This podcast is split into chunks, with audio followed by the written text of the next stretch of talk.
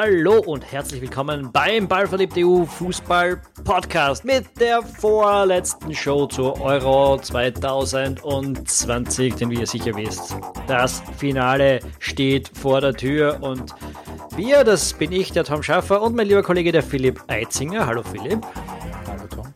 Wir werden jetzt gleich über dieses Finale und die zurückliegenden Halbfinale natürlich äh, ein bisschen plaudern. Ähm, Davor aber natürlich noch ein Dank an unsere Saisonkartenbesitzer bei unserer Patreon-Finanzierungskampagne.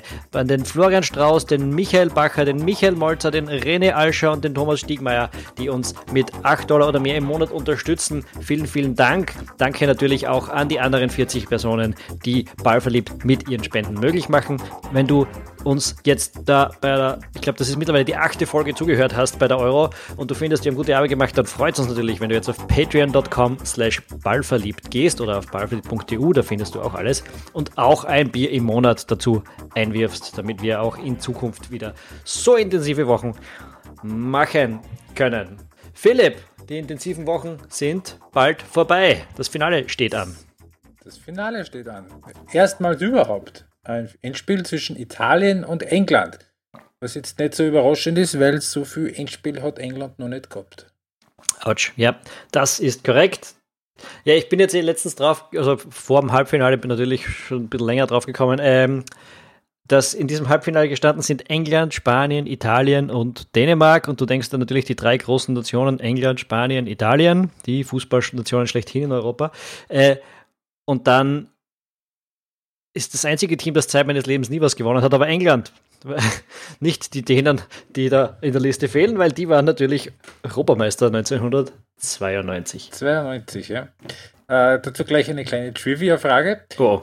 Dänemark war im Halbfinale. Zum wievielten Mal war Dänemark bei einer Europameisterschaft im Halbfinale? Naja, die logische Antwort wäre zwei, wenn man das ist ja einfach, dementsprechend muss es fast dreimal gewesen sein. Ich gehe ich geh auf drei. Drei. 2021, 1992 und 1984. Ah, Dennis Dynamite. Dennis Dynamite, Aha, das natürlich. Team um Bremen Elkea. Äh, Morten Olsen als Libero, einem 19-jährigen Michael Laudrup. Äh, 1 zu 1 nach Verlängerung gegen Spanien, dann äh, im Elfmeterschießen. Verloren, das war auch das einzige EM-Halbfinale von Dänemark, wo kein Schmeichel im Tor gestanden ist. Da war selbst der, alte, selbst der alte Schmeichel war da noch zu jung.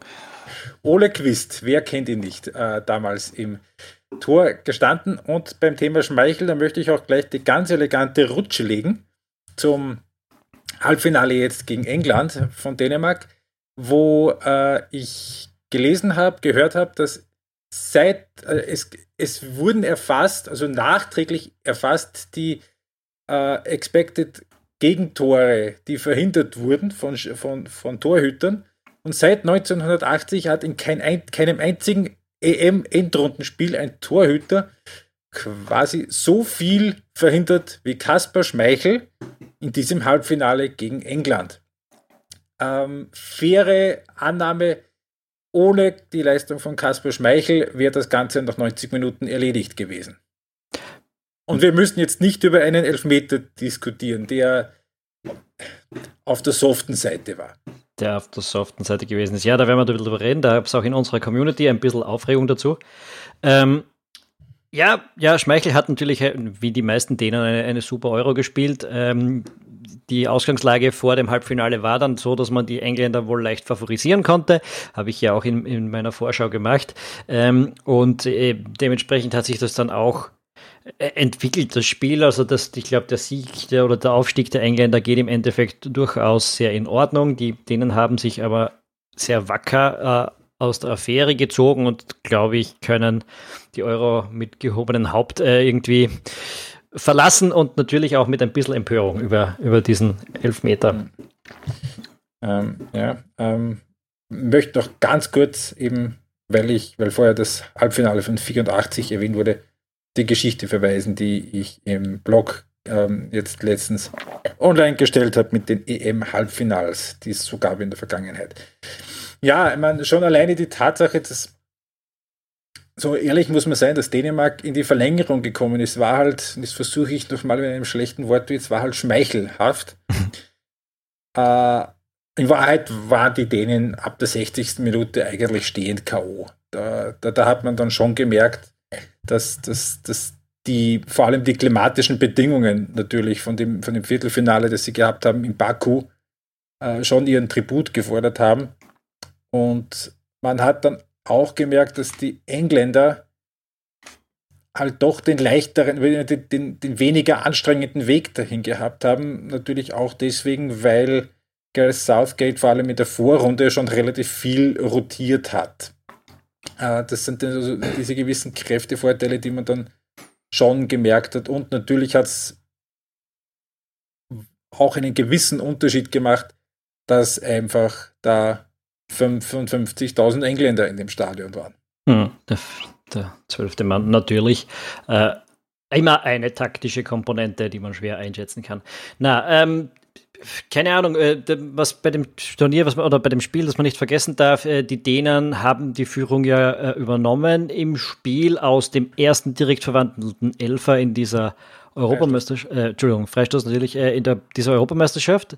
Ähm, Was für ein Freistoß das war. Das war gleichzeitig auch das erste Gegentor, das die Engländer überhaupt bekommen haben und bis dato dann auch das einzige. Ähm, war schon nicht ganz, also äh, das Tor war wunderschön und ähm, kann natürlich immer passieren, aber angesichts dessen, wie harmlos Freistoß bis jetzt bei dieser Euro waren, ist es schon nicht ganz unglücklich, dass du mal so überhaupt in Führung gehst. Ähm, habe ich noch keine Analyse gelesen, woher das eigentlich kommt. Ist das, ist das ein Rückgang der, von, durch, die, durch das Freistoßspray, der allgemein zu sehen ist, oder war das wirklich jetzt mal ein extremer Ausreißer? Ich weiß es nicht, ich weiß es nicht, aber ich habe mich das im Verlauf des Turniers schon ein, zweimal gefragt, ist ohne die genauen Zahlen von, von, von Toren aus Standardsituationen äh, präsent zu haben und auch ohne sich recherchiert zu haben. Aber erinnern wir uns zurück vor drei Jahren, bei der Weltmeisterschaft, wo wir vor allem nach der Vorrunde, wo es geheißen hat, so irgendwie gefühlt vier von fünf Toren sind aus Standardsituationen gefallen, Ecktore, äh, Eckbälle, Freistöße und so weiter. Ähm, was sich damals in der K.O.-Phase dann ein bisschen wieder normalisiert hat, ein bisschen zurückgegangen ist, aber das schon jetzt auch, auch ohne, dass ich das gesehen habe, dass es irgendwie noch bis dahin noch keinen direkt verwandelten Freistoß gegeben hat, schon irgendwie gefühlt aufgefallen ist, dass es, dass es viel, viel weniger Standardsituationen Tore gab, dafür halt mehr Eigentore. Äh, woran das jetzt, also woran das liegt, dass es weniger, dass es weniger Tore aus Standardsituationen gibt, da tue ich mir sehr schwer, da eine Erklärung zu finden. Na, es gibt, es gibt zwei Effekte, die recht neu sind. Eines das Freistoßspray, das ist aber jetzt nicht mehr ganz frisch. Äh, ja. Das zweite, das ist das, wie Teams jetzt eigentlich in den letzten Jahren darauf reagiert haben, ist, dass sie jemanden hinter die Mauer legen, unter anderem auch noch. Ähm, dass eventuell das durchaus seine Wirkung zeigt und zumindest einen Teil dies, dieser, dieser Flaute im Prinzip erklärt. Ähm, kann ich mir gut vorstellen. Aber das wäre mal interessant. Äh, Man müsste auch eventuell untersuchen, wo die, die, vor allem es geht ja jetzt um Freistöße in erster Linie, das ist ja das, wo es einen Unterschied gibt, weil Eckbälle sind immer e Eckbälle.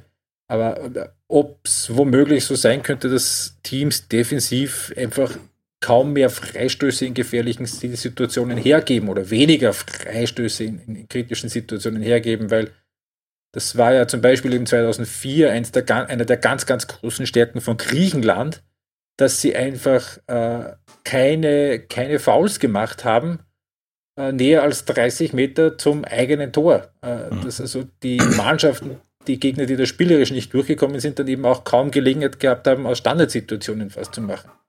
Das ist was, mit dem werden es sich mit Sicherheit oder hoffentlich intelligente Menschen mit viel Tagesfreizeit in den nächsten Wochen und Monaten vielleicht ein bisschen widmen.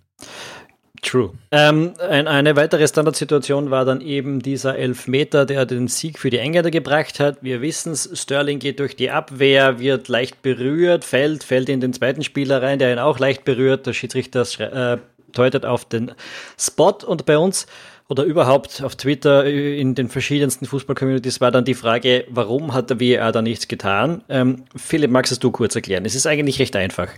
Es ist, an sich ist es recht einfach. Es ist die Vorgabe bzw. das Ziel der Schiedsrichter gewesen bei diesem Turnier, dass man Punkt 1 mal die, die Eingriffsschwelle des Videoassistenten relativ hoch hält und äh, vor allem, dass man sich darauf konzentriert, dass man wirklich klare Ja-Nein-Entscheidungen, äh, vor allem die eben durch den Videoassistenten dann äh, potenziell umdrehen kann. Also abseits und nicht abseits in erster Linie. Äh, es gab auch eine Situation, wo dann die Torlinientechnik zum Einsatz gekommen ist. Das war bei Kroatien gegen Spanien im Achtelfinale. Aber das Ding mit dem, mit, mit dem Videoassistenten ist halt, dass äh, Sachen, die halt irgendwo im Graubereich sind, äh, sie halt keine klare Grenze haben. Und darum hat man sich entschlossen zu sagen, man lässt gerade bei solchen Entscheidungen, bei so, wie viel faul ist genug faul, dass man in der, äh, da darauf achtet und schaut, dass man die Entscheidung auf dem Feld so lange belässt, solange sie nicht klar und offensichtlich falsch ist. Und klar und offensichtlich falsch bei einem Foul heißt, es gab keine Berührung. So, jetzt hat es halt zwei Berührungen gegeben, Mele vor hinten und Jensen so mit dem Oberschenkel und der Hüfte. Und damit, ja, war natürlich tendenziell eher der der Kontakt nicht völlig ursächlich dafür, dass Raheem Sterling gefallen ist. Also der wollte den Elfmeter schon haben, aber eben dadurch, dass er berührt worden ist, war es halt keine 100%ige Fehlentscheidung. Und damit äh, wurde äh, der, äh, der, der Videoassistent auch nicht so weit eingriffig, dass er gesagt hat, das kassieren wir. Und ich erinnere mich da an äh, unseren Podcast, den wir vor anderthalb Jahren hatten mit Alex Feuerherd von Colinas Erben. Da ist der schöne Satz gefallen. Ich glaube, ich glaube, das war sogar von dir, Tom, dass der, der äh, Videoassistent ist halt ein Hilfsmittel und, kein, und keine Erlösertechnologie. Äh, und das ist es, so diese, es diese geht drum, Ja. Es geht darum, dass wenn Sterling da umgeschnitten worden wäre und der Schiedsrichter hätte es übersehen, dass das äh, nicht ähm, zu einem, dass das trotzdem einen Freistoß, äh, einen Elfmeter gegeben hätte. Es geht darum, dass wenn Sterling abgehoben hätte, ohne dass ihn jemand berührt hätte oder in der Nähe gewesen wäre, dass es dann zu keinem Elfmeter kommt. Die grauen Entscheidungen sind einfach nicht da. Das heißt, Video Assisted Referee, es ist nicht der Videoschiedsrichter. Also wir haben nicht den Schiedsrichter auf, äh, draußen, sondern der trifft die Entscheidungen immer noch auf dem Feld und wird nur bei schweren Fehlentscheidungen unterstützt. Und das war keine schwere Fehlentscheidung. Ich glaube, jeder Mensch der Welt weiß, dass es ein softer Elfer war, aber ein softer Elfer ist eben nicht kein Elfer. Damit ist die Diskussion an und für sich erledigt. Ich bin auch relativ sicher, dass wenn Dani Makeli am Feld entschieden hätte, nein, war kein Elfmeter, dann wäre das wahrscheinlich auch so geblieben. Natürlich. Man ja, kann zwar argumentieren, dass man sagt, naja, also je mehr man sich die Bilder anschaut, desto mehr Kontaktpunkte sieht man. Aber es war dann halt dann auch wieder, glaube ich, nicht so, so ganz falsch, wenn er ihn nicht gepfiffen hätte, dass, dass, dass es umdreht. Also das Nein. ist genau das, was wir früher gesagt haben, so ein, ja, kann er machen, muss er nicht machen. Oder muss er nicht machen, aber wann er streng ist, kann er es machen. Und das ist, glaube ich, vielleicht eher so ein bisschen der Punkt gewesen, dass er halt bis zu diesem Zeitpunkt eher die lange Leine gehabt hat. Und dann reicht dann eben so ein ein kleines Berühren äh, reicht ihm dann für einen Elfmeter. Das ist, das, also zur Linie hat es nicht gepasst. Das, das stimmt, das hat es nicht, aber das wird eben auch nicht gecheckt. Und äh, das ist eben die Sache, der Schiedsrichter sieht ja. ja. nicht in jeder Situation, hat er nicht die sieben Wiederholungen und weiß sofort, hat er da jetzt die Linie verletzt oder nicht, sondern wenn der aus seiner Sicht gesehen hat, das war klare Berührung, pfeift er natürlich und dann overruled das ganz einfach niemand, weil die Linie nicht das ist, auf das geachtet wird. Ähm, und ich möchte aber trotzdem nicht zu der Zeit zurück, bevor wir den Videoassistenten hatten. Da haben wir nämlich dauernd solche Sachen gehabt. Ja, das noch stimmt. viel falschere das, das, ja, der, der Pfiff wäre genauso da gewesen, das hätte nur niemand überprüft. Also das ist die... ähm, der hätte noch falscher sein können, er wäre geblieben. Ähm, dementsprechend, ja, möchte ich auch nicht mehr zurück. Dann die Engländer haben. noch nichts daran, dass England hochverdient gewonnen hat. Korrekt, weil äh, Harry Kane diesen Elfmeter dann zumindest im Nachschuss doch versenkt hat. Äh, und die denen dann eben nicht mehr viel im Tank hatten, um das äh, zu drehen. Sagen wir es so. Zweites Halbfinale. Ja, zweites Halbfinale, das eigentlich das erste Halbfinale war. Genau. Äh, Italien gegen Spanien und auch das gibt es Italien bringt mal eine Führung nicht über die Zeit. Ja, korrekt. Ähm. Aber sie haben es dann doch wieder ge gerade gebildet. Ähm, ja, bitte. Ne, für mich hat das Spiel, ähm, es ist fast ein bisschen überraschend ins Elfmeterschießen gegangen. Es hat für mich genau das gezeigt, was ich eh vor dem Spiel ein bisschen angedeutet habe. Die Spanier sind stark, das Mittelfeld der Spanier ist irre. Äh, der, der, der Pedri äh, hatte, glaube ich, Pedri hatte, äh, hatte äh, bis zur 107. Minute keinen einzigen Fehlpass und so weiter und so fort. Also die Kontrolle. Da waren aber nicht nur Sicherheitspässe na, auf zwei Meter. nein, die waren alle in der anderen Spielhälfte. Also das ist ähm, war eine erstaunliche Leistung und ist ein bisschen symptomatisch dafür, äh, wie gut die Spanier dieses Dominanzspiel auch aufziehen konnten. Sie hatten, ich glaube, 75 Prozent Ballbesitz am Schluss. Ähm, also das, das ist die ganz klare Stärke, die auch wieder da war. Sie sind auch zu Chancen gekommen, aber es, es haben sich eben zwei Stärken, äh, zwei Schwächen auch diesmal wieder gezeigt. Vorne nicht so effizient, wie ein mhm. Weltklasse-Team sein sollte.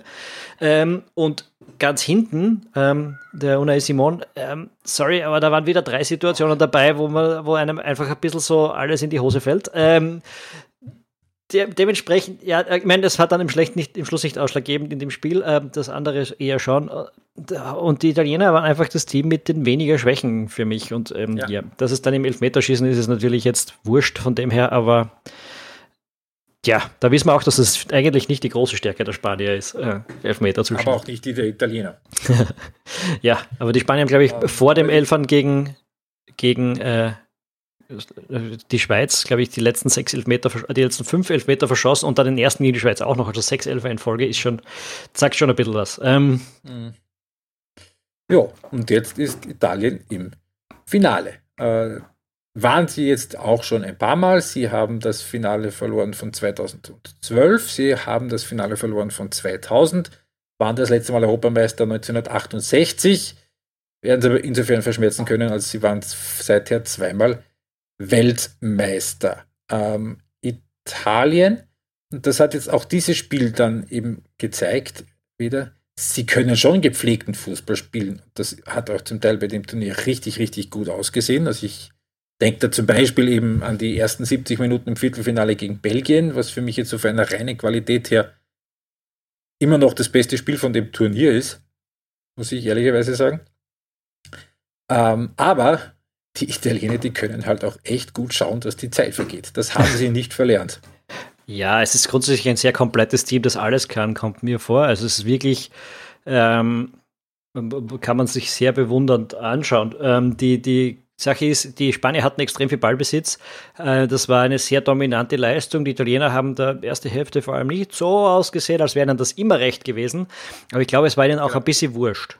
Ähm, weil schlussendlich also ich glaube nicht, dass es der Plan war, aber sie hatten durchaus eine Idee dafür, was machen wir, wenn das passiert. So in der Richtung. Ähm, und, und sie. Ja. Genau das ist es. Und das ist halt. Äh, italienische Spieler sind generell sehr gut coachbar. Äh, das, das hat man auch jetzt wieder gesehen. Und dass der Roberto Mancini ein Trainer ist, der weiß, was er tut. Ich meine, der Mann war viermal na nationaler Meister als Trainer. Äh, das, das, das ist schon klar, dass die, dass die das können. Aber was mich halt bei dem Kader auch beeindruckt, du hast halt wirklich jeden Spielertyp dabei. Du hast, du hast die Ballverteiler dabei, Jorginho und Verratti. Du hast die jungen Wilden dabei. Ich denke da immer an einen, einen Chiesa, der genauso ausschaut wie sein Vater. Das ist unfassbar.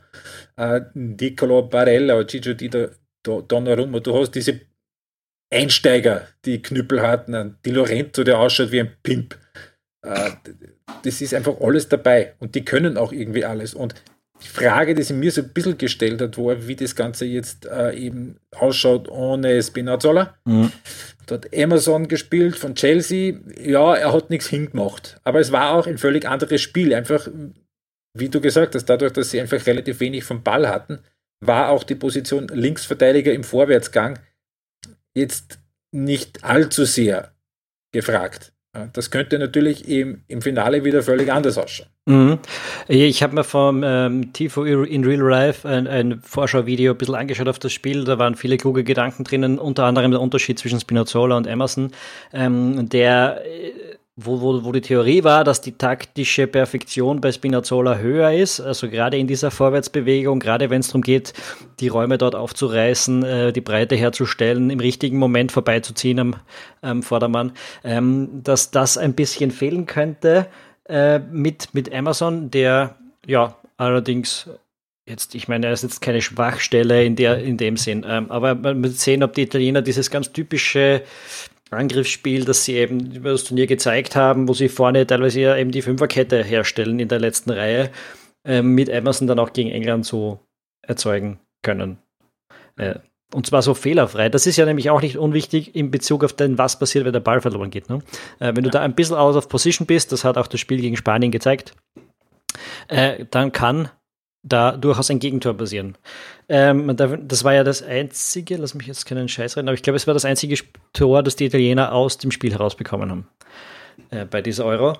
Ähm, also furchtbar viel Gegentore waren es nicht. Na, es war eins gegen äh, Österreich, das nicht gegolten hat, dann eins aus einem Eckball gegen Österreich und der Elfer genau, gegen Belgien. Lukaku war ein Elfmeter. Ja. Genau so ist es, ja. Dementsprechend dieses eine Mal kurz aus der Position zu sein, ein bisschen einen Pass durchzulassen durch die Reihen, äh, wo dann die Spanier vorne die kurze das 1-2 gespielt haben. Äh, die erste Aktion aus dem Spiel, wo man gesehen hat, wie man die Italiener erfolgreich knacken kann. Ähm, ist etwas, das den, das den Engländern, glaube ich, auch ganz ähnlich gelingen könnte. Ähm, weil ich, ich würde sagen, reden wir ein bisschen jetzt noch drüber, was man im Vorfeld sich so zu diesem Spiel so ausmalen kann. Genau. Also, ähm, Finale im Wembley, Schiedsrichter Björn Kuipers, nicht ganz unüberraschend aus den Niederlanden. Ich war sogar tatsächlich ein bisschen überrascht, dass ich, wie ich gesehen habe, der hat noch kein, kein Halbfinale, Finale bei einem Länderturnier gepfiffen. Mhm. Und irgendwie doch, irgendwie da musst du schon irgendwie fünf Europacup-Finals und irgendwie zumindest ein Finale von einem, von einem großen Turnier gehabt haben. Nein, hat er nicht, erstaunlicherweise. Äh, ja, und Italien gegen England. Wir gehen mal davon aus, Italien wird in Blau spielen und England in Weiß. Hassertipp. Äh, Hassertipp. Äh, Sage ich deshalb, weil eben jetzt nach, glaube ich, acht Spielen die Spanier das erste die Team waren, das in einem K.O.-Spiel mit weißen Trikots nicht weitergekommen ist. Ein Wahnsinn. Ein Wahnsinn. ähm, was, ja, was, sagt das über die Frisuren aus? ja, äh, vor allem die Frisuren, wenn England Europameister werden sollte. Da hat nämlich Phil Foden äh, alle davon überzeugt, sich so die gleiche Frisur machen zu lassen wie er. Das stelle ich mir bei ein paar englischen Spielern sehr interessant vor. Aber wenn ich jetzt die These aufstelle, dass, dass, dass rein Spieler für Spieler äh, die Italiener wahrscheinlich womöglich einen leichten Vorteil haben, gehst du da mit oder sagst du nein, Spieler für Spieler nicht, aber vielleicht als ganzes Teamgefüge? Äh, ja, ich würde eher zweiteres sagen. Spieler für Spieler sehe ich es eigentlich eigentlich nicht. Da schaut man, da geht man die Engländer durch und ähm, nicht nur die erste Linie, sondern auch die zweite äh, Garnitur ist eigentlich top besetzt. Das ist nicht die Geschichte. Ich glaube auch, dass die Engländer grundsätzlich auf Augenhöhe rauskommen können äh, auf dieses Spielfeld, wo ich einen Unterschied vermute. Und du hast es schon angesprochen, Mancini ist ein Trainer, der hat vier nationale Titel geholt. Er hat unheimlich viel Erfahrung, was Detailcoaching, was Ingame-Coaching anbelangt.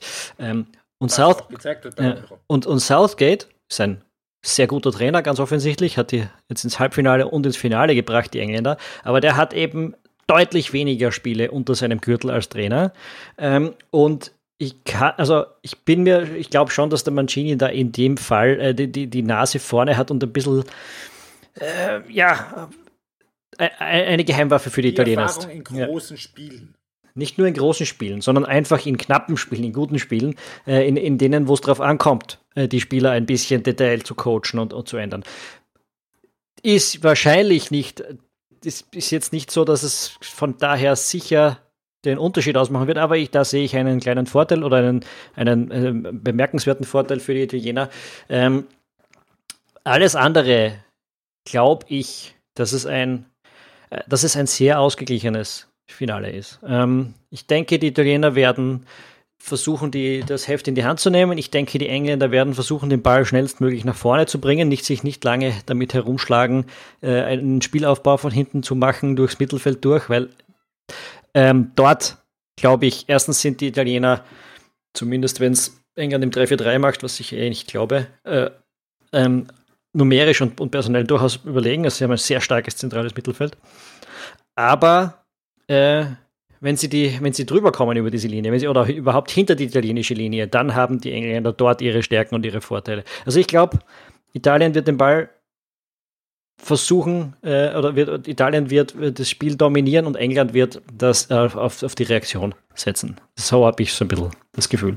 Hältst du es für möglich, dass es äh, die Engländer ähnlich angehen wie die Österreicher in der zweiten Halbzeit vor allem, dass sie, und du hast es schon kurz angesprochen, das zentrale Mittelfeld mit, mit Declan Rice und Calvin Phillips, äh, die sind ja eigentlich prädestiniert dafür, Calvin Phillips vor allem, dass sie da eben Jorginho und Verratti, so wie es Österreich gemacht hat, eben angehen und die beiden so ein bisschen versuchen aus dem Spiel zu nehmen, weil das, das den Italienern nicht gefällt, das wissen wir ja spätestens jetzt seit dem, seit dem Achtelfinale und auch der Mason Mount, der oder wie er bei Oliver Polzer heißt, Mount Mason. Mount Mason, ja. das war jetzt äh, kurz notwendig. Ist aber nicht, zumindest ist er nicht Hurricane. Ähm, okay. Und, ja, ähm, sind da prädestiniert eigentlich dafür. Ja, ist, ist durchaus drin. Ich glaube aber, dass sie das, also Österreich hat schon sehr aggressiv gespielt. Man erinnert uns ja auch ans Vorbereitungsspiel gegen England, wo die Engländer sich auch noch gewundert haben über die Körperlichkeit der Österreicher, was ein bisschen auf einen Hinweis, äh, was, was ein bisschen darauf hindeutet, dass sie vielleicht dort nicht dieselben Erwartungen äh, haben, also dass, das, dass, dass, dass sie das vielleicht nicht äh, covern können, was die Österreicher gemacht haben, oder vielleicht auch gar nicht wollen. Ähm, ich ich glaube, die Engländer werden, wie du gesagt hast, ich glaube, sie werden mit einem Dreier-Mittelfeld spielen. Ich glaube, Rice und, und Phillips wären gegen Verratti und, und also gegen dieses Dreier-Mittelfeld mit Jorginho, Verratti und ähm, äh, na, come on. Barella. Barella, danke. Äh, in Unterzahl überfordert. Äh, darüber, das, das, das glaube ich, können sich die Engländer nicht leisten. Ich denke, dass Mounter zurückkommt. Vielleicht wird auch Henderson irgendwie eine Rolle spielen. Ähm, Gibt es auch Spekulationen drüber. Wobei der hat bis jetzt nie vom Beginn weg gespielt. Kann mir jetzt nicht vorstellen, dass es in dem Fall so sein wird. Ähm, ja, äh, ich, das ist eben was, was ich mir auch gedacht habe. Das, was die Österreicher gemacht haben, ist etwas gewesen, das äh, die Italiener in, dem, in diesem Turnier ein, zweimal kurz aufscheinen lassen haben. Du kannst sie frustrieren mit Körperlichkeit. Ähm, und äh, das bringt sie ein bisschen aus dem Tritt. Ich glaube aber nicht, dass das die große englische Stärke ist, ehrlich gesagt, gerade mit diesem Team. Das ist ein bisschen so, früher hast du immer gesagt, die Engländer sind die körperlich harten äh, und die Italiener sind die defensiven und beides stimmt einfach überhaupt nicht mehr so ganz äh, in dieser Generation. Also ähm, ich, ich glaube es nicht, dass es die Engländer über die Körperlichkeit gewinnen werden. Ähm, dann können es die Engländer über die Außenpositionen ge gewinnen. Ich stelle wieder eine These auf. Ähm, die Außenverteidiger bei England, namentlich Karl Walker und äh, wer hast du Shaw mit Vornamen? Luke, Luke Shaw. Luke Shaw. Ja. Äh, halte ich für. Also, oder Luke Walker, wie, wie Oliver Bolzer sagen Luke würde. Walker. Luke Walker. Was, was, was der einzig verzeihbare Fehler ist aufgrund von Luke Skywalker. Luke Shaw Walker. Ich habe es nicht gesehen, ich habe das ZDF angeschaut. äh, Belleriti vertauscht zwar auch hin und wieder die Namen, aber äh, ich habe es dann nur danach ähm, mitbekommen und gelesen. Also Kyle Walker und Luke Shaw sind die besseren Außenverteidiger, vor allem im Vorwärtsgang. Und äh, als Giovanni Di, Di, Lorenzo und Emerson Palmieri. Gehst du mit? Ist, Entschuldigung, was sind sie? Die besseren Außenverteidiger. Also in 1 gegen 1, also wenn du jetzt sagst, die Außenbahnen, Außenverteidiger auf Außenverteidiger haben die Engländer Vorteile. Ähm, ja, würde ich, würd ich ein bisschen behaupten. Äh, was aber noch dazu kommt, ist, dass du in dieser Position ja die zwei Flügelstürmer der Engländer, also Sterling äh, vor allem und wer auch immer an der anderen Seite spielt, wahrscheinlich wieder Saka, äh, mit in die Rechnung nehmen musst. Ähm, Dann nehmen wir aber Insigne und Chiesa auch noch mit in die Rechnung. Ja, vielleicht. Wobei die doch deutlich zentraler spielen, finde ich. Ähm, also die werden sich schon eher mit den Innenverteidigern und dem defensiven Mittelfeld anlegen, habe ich jetzt so das Gefühl. Ähm, hingegen äh, Saka und, und Sterling äh, sind, also die nehmen den Räume auch gern dort, äh, hinter, den, hinter den Verteidigern, den Außenverteidigern. Ähm, das, ich, ich glaube, dort ist die große, dort, dort werden die Engländer anbohren, mit Sicherheit. Wobei ein Duell zwischen dem, zwischen dem Ant-Man Insigne und dem Godzilla Walker, das glaube das hätte schon was. Ja, ähm, äh, eine Sache. Äh, kannst du dich erinnern, wie war der Aufbau im Spiel für, für, von Arnautovic-Tor vom Aberkannten? Gegen Italien? Der kam, oh. der kam irgendwie von links. Ah, ne? Das war das, äh, äh, Pass aus dem Halbfeld diagonal auf dem Alaba, äh, Alaba quer zum Tor auf die andere, äh, äh, zum Fünfereck, wo der Anatovic gestanden ist. Haben wir jetzt nicht alles täuscht. Okay, weil das ist die andere Sache, weil ich vorher schon Henderson angesprochen habe. Ich glaube, früher oder später wieder kommen. Alle Spieler werden müde werden in diesem Turnier. Ähm, und dass die Flanke aus den Halbräumen, aus dem Halbfeld raus, äh, in die Spitze, wo ein Harry Kane wartet oder vielleicht zu dem Zeitpunkt dann auch schon ein Marcus Rashford. Das ist was, äh, das der Henderson perfekt kann und das ist, äh, ich glaube, dass es auch eine mögliche Schwachstelle der Italiener sein kann in, in der Situation. Also für den Fall, dass das entscheidende Tor so fällt, habe ich es euch gesagt. Ähm, war auch noch so ein Gedanke, der mir ein bisschen gekommen ist. Auf jeden Fall. So. Und eine These habe ich jetzt noch. Wenn der Tommy Kitten für dich ein 20 Jahre altes Lied umdichtet, dann kannst du eigentlich nicht mehr verlieren, oder? Ey, ähm, äh, Jetzt haben wir die auf den falschen Fuß. Naja, you can make me whole again, okay. Aber äh, das, äh, ich bin nicht komplett äh, an den 90er Jahren vorbeigeschrammt, aber es ist, ähm, naja, nicht meine Frage. Bitte nächste Frage. Ich glaube, Tommy Kitten haben den Durchbruch 2001 oder 2002 so ja, Das okay. war so mein Matura-Jahrgang. Gratuliere. 2001 oder so. Alter Mann. Ja, sehr alter Mann. Ja. Noch älter als du. Und falls das jetzt jemand nicht versteht, es geht um Southgate, ne? Ja, genau. Southgate, you're the one, football's coming home again. Na gut. Äh, glaube so irgendwie war die Textzeile. Ähm, ja, dann werden wir uns das ansehen am Sonntagabend. Drücken wir uns jetzt um einen Tipp herum? Ungern. Dann darfst du anfangen. mein erster Gedanke ist, es ist ein Wort mit A, was mit A anfängt und mit Schloch aufhört. 0-0 Elfmeterschießen. 0-0 Elfmeterschießen und dann England. Meinst du? Nein, ich, äh, ich glaube, es geht. Ich hätte kein Problem damit, aber ich hätte, ich hätte, und das ist irgendwie für mich jetzt ein bisschen das Schöne. Äh, ich ich finde, dass beide Europameister irgendwie einen gewissen Charme hätten. Also die einen, die seit der Stummfilmzeit, oder zumindest der Schwarz-Weiß-Filmzeit, nichts mehr gewonnen haben und die anderen, die vor drei Jahren nicht einmal dabei waren und wo alle schon gesagt haben, das, also so, das wird jetzt zehn Jahre dauern, bis der italienische Fußball wieder da ist. Ähm, tendenziell würde mich aber ein englischer Titel ein bisschen mehr freuen als ein italienischer. Da ja, bekenne ich mich. Gut, mich tendenziell auch. Äh, was aber wenig, also es hat jetzt nicht mit der WM zu tun, ich habe es eh schon ein paar Mal gesagt, die Italiener gefallen mir bei dieser Euro ziemlich gut.